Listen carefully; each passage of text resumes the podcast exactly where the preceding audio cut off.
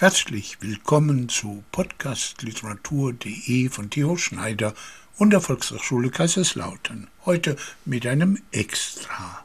Frau in fortgeschrittener Jugend. Gioconda Belli, Autorin nicaraguanischer Revolution und feministischer Feuchtgebiete zum 75. Geburtstag. Es war Anfang der 80er Jahre, als wir uns kennenlernten. Ich war zum ersten Mal in Nicaragua auf den Spuren der sandinistischen Revolution und der Lyrik Lateinamerikas. Gioconda Belli entwarf damals Konzepte für Gesundheitskampagnen, arbeitete für verschiedene Medien und schrieb Gedichte.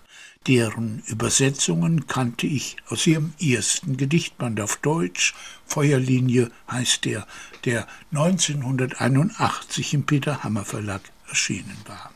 Wilde Gedichte, offenherzige Gedichte, engagierte Gedichte, feministische Gedichte, revolutionäre Gedichte, deren freizügiges Sprechen über Sexualität und Machismo schon in den 70er Jahren in Nicaragua einen Skandal verursacht hatte.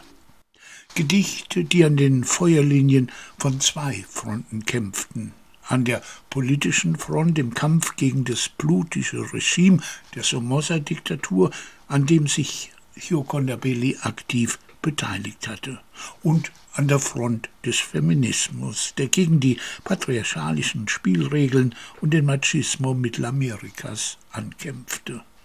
Zum ersten Mal in der nicaraguanischen Lyrik sprachen ihre Verse unverblümt von weiblicher Liebe, weiblichem Begehren und weiblicher Sexualität.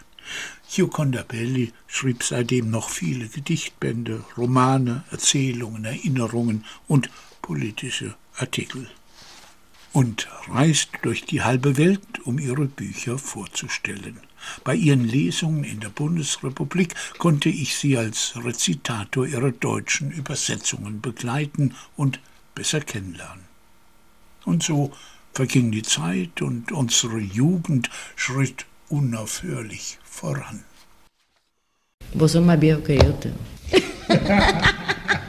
Du bist älter als ich. Nein, das stimmt nicht. Ich sehe vielleicht älter aus, und Gioconda Belli sieht viel jünger aus, als sie ist.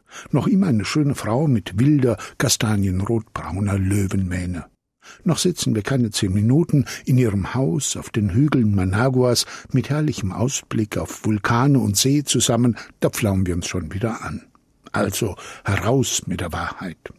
Gioconda Belli wird 1948 als Tochter reicher Eltern in Nicaragua geboren, besucht eine Klosterschule in Spanien, studiert dort und in den USA Kommunikationswissenschaften. Zu Beginn der 70er Jahre schließt sie sich der sandinistischen Revolution an und flieht vor der Somoza-Diktatur ins Exil nach Mexiko und Costa Rica. Zur gleichen Zeit veröffentlicht sie auch ihre ersten Gedichte, die in dem katholisch strengen und immer noch vom Machismo geprägten Land helle Empörung auslösen. Denn darin erzählt Gioconda Belli mit unerhörter Freizügigkeit und provokanter Bekennerlust von weiblicher Sinnlichkeit und Sexualität, feiert Eros und Rebellion, sie wird die Dichterin der revolutionären Feuchtgebiete Nicaraguas. Ich glaube, was ich in meinen Gedichten geschrieben habe, war immer so eine Art Lebenslauf einer Frau. Die verschiedenen Momente und Etappen beschreibend, die verschiedenen weiblichen Erfahrungen. Wie sie zur Frau wird, die Liebe, das Muttersein, die Liebhaber, die sozialen Verpflichtungen und so weiter aus einer weiblichen Perspektive. Tja, und nun ist es alles gelebt und alles beschrieben, und diese schöne, kluge, mutige nicaraguanische Schriftstellerin ist alt geworden. Oder, wie sie es mit augenzwinkernder Selbstironie formuliert, eine Frau in fortgeschrittener Jugend. So lautet der Titel des Gedichts. Frau in fortgeschrittener Jugend.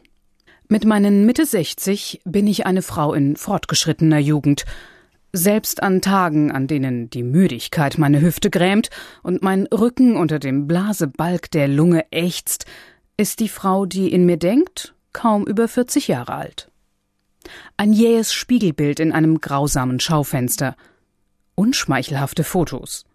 das unmerkliche Erstaunen dessen, der von mir das Bild einer flüchtigen frühen Begegnung bewahrt, schreibe ich ohne Vorbehalt einzelnen schlechten Tagen zu, einer schlaflosen Nacht oder der verblassenden Schminke. So beginnt das Gedicht, welches gewissermaßen das Leitthema mit T und mit D geschrieben ihres Gedichtbandes formuliert, der 2013 im Peter Hammer Verlag erschien. Davor Die Jugend heißt er. Ein Gedicht, bei dem es nicht viel zu interpretieren gibt. Es sagt einfach, was Sache ist. Mit ungeschminkter Offenheit und Ehrlichkeit und mit der alten Bekennerlust, aber auch mit Selbstironie und Humor erzählt es vom Altern. Die Wahrheit ist, man fühlt sich niemals alt.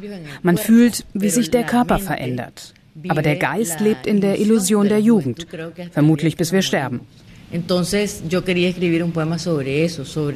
Und darüber wollte ich ein Gedicht schreiben, über diesen Widerspruch und die menschliche Eigenart, den Prozess des Alterns nicht zu akzeptieren.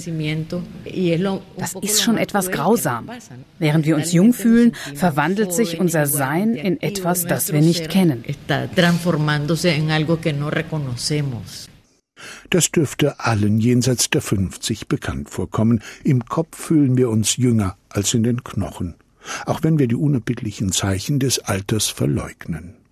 Wie viel einfacher wäre dieser Glauben ohne die neue Form des Respekts, den mir der Rezeptionist im Hotel entgegenbringt.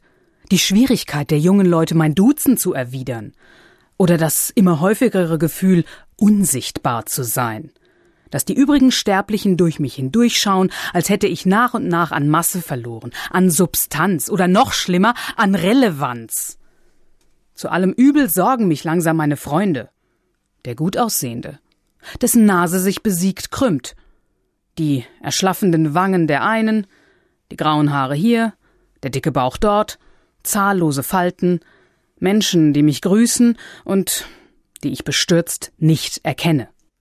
Einmal mehr gelingt Gioconda Belli mit diesem Gedicht und mit dem Band, aus dem es stammt, was sie schon immer vorzüglich konnte und was typisch für ihre Lyrik ist. Einerseits spricht sie radikal subjektiv, nur von ihren eigenen Erfahrungen, Gedanken und Gefühlen.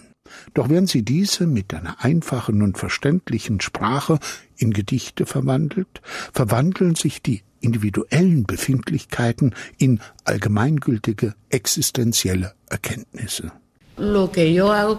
Meine Gedichte entstehen, indem sich ein Vers einstellt, die ein, zwei ersten Verse und eine Idee, die mir im Kopf herumgeht.